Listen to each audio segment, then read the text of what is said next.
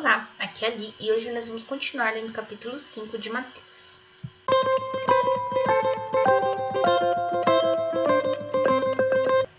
Bem-vindos aos Novenáticos Kids e hoje nós vamos continuar o capítulo 5.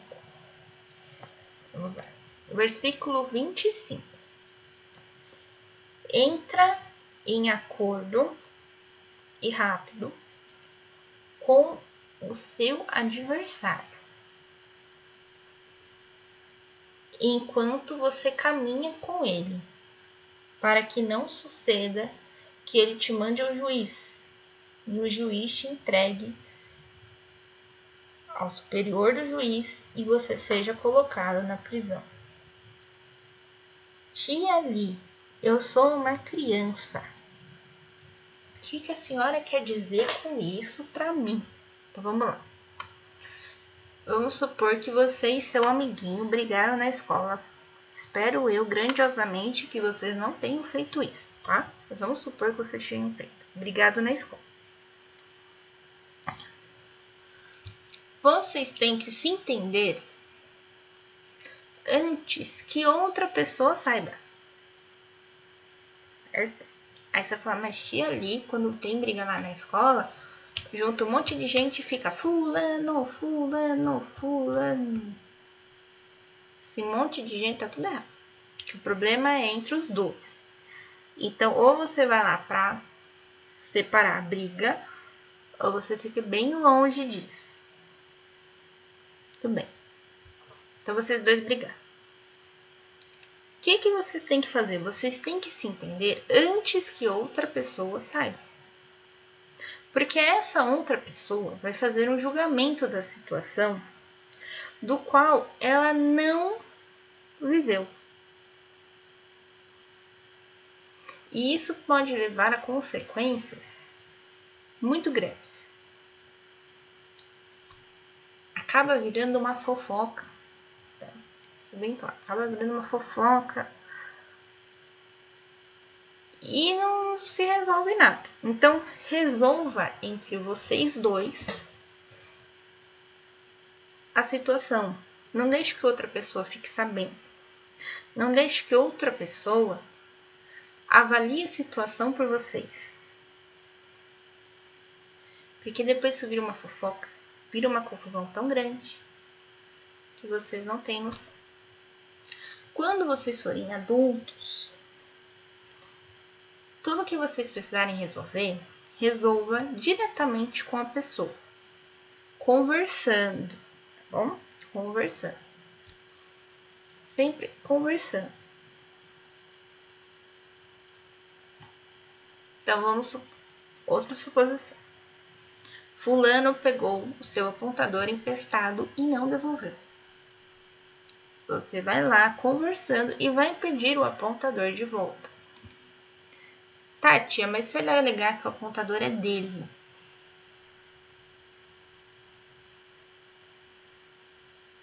O que, que eu faço? Tá, tá, tá. Você pega e fala essa palavra para ele. Fala, a gente tem que resolver entre nós para não colocarmos uma outra pessoa na história. Para não chamar a professora, para não chamar a mamãe, para resolver essa situação, provavelmente ele vai continuar alegando apontador é dele. E a mesma coisa quando a gente é adulto.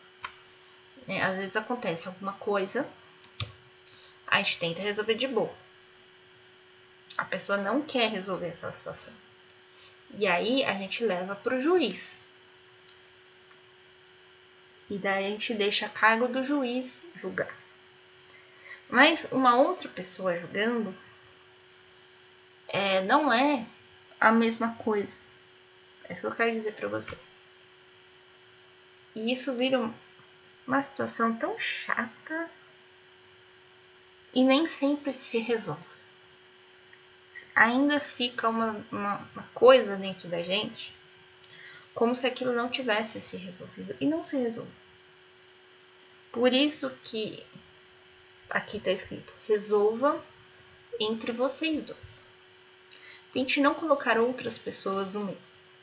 Entendeu? Essa flatia ali, que coisa difícil, complicada, é realmente. Realmente, é muito difícil de, de explicar esse versículo. Mas vamos ao, ao versículo 26. Em verdade te digo, dali não sairá antes de teres pago o último centavo.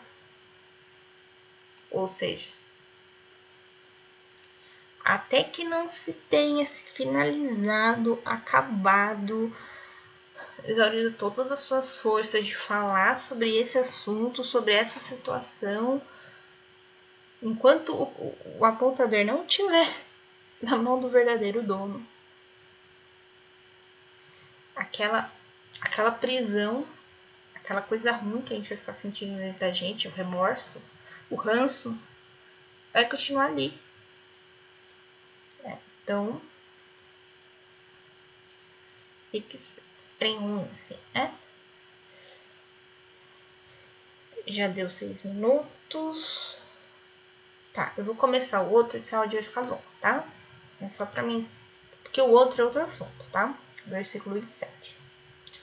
Ouvistes o que foi dito aos velhos: Não mentirás e nem modificarás as coisas. Eu, porém, vos digo: todo aquele que lançar um olhar de inveja para uma coisa que não é sua, já é, invejou ela, né, dentro do seu coração. Se teu olho direito é para ti causa de queda, ou seja, se você já olhou, já sentiu inveja, arranca-o e lança para longe. Porque é preferível perder um só de seus membros do que todo o seu corpo seja lançado no inferno. Se a tua mão direita é para ti causa de queda, corta e lança longe de ti, porque é preferível perder um de seus membros do que seu corpo inteiro ser atirado no inferno. Tia, ali eu tenho que perder o olho, tenho que perder a mão? Não. Não, não é isso, não é isso, não é isso. Então vamos lá. Vamos de novo. Que, que Jesus está falando aqui? Para a gente não mentir Pra gente não invejar o que é do amiguinho e pra gente não enganar os outros, tá? É isso que ele... E aí ele pega o exemplo da inveja, tá? Então, se eu invejo aquele estojo lindo e maravilhoso da Barbie da menina, eu quero aquele estojo pra mim, meu amiguinho, você já se sujou ali, você já pecou ali. Tá? Você não pode invejar o que é dos outros. Então, se olhar para você já te causa inveja, não olha mais para o estojo dela.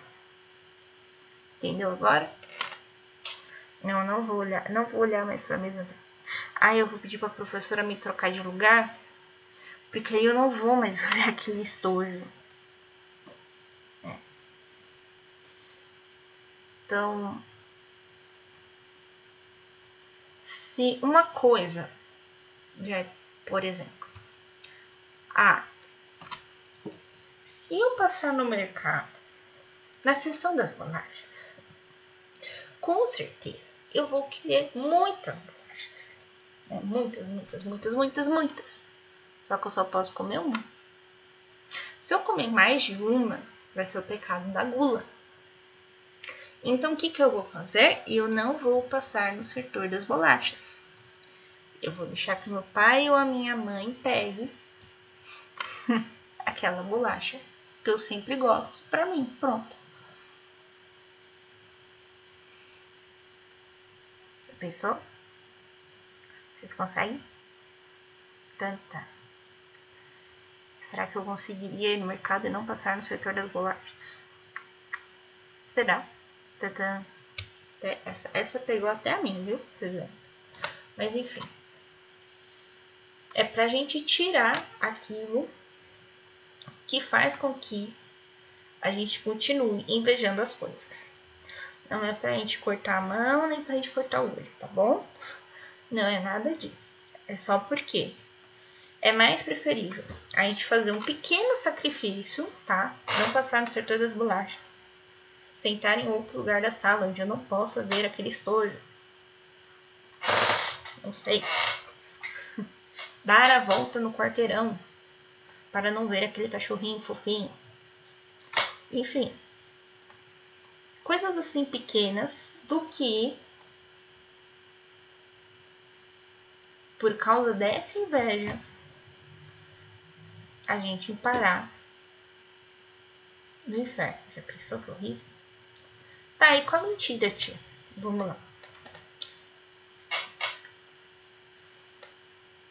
Evite a situação que te faria mentir. Tá?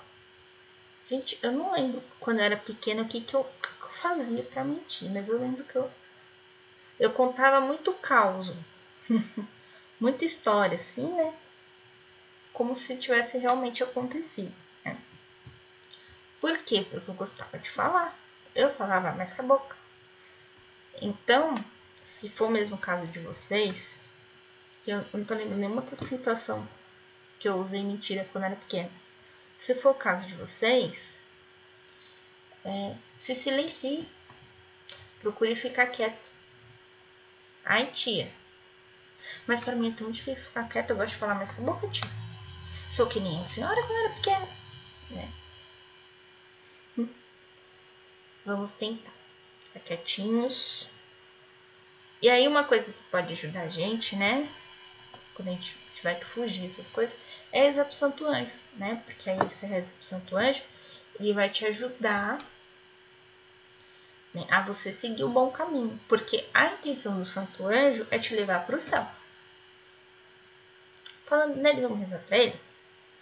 Santo anjo do Senhor, meu zeloso guardador, se a ti me confiou a piedade divina, sempre me rege, guarde, governe, ilumine.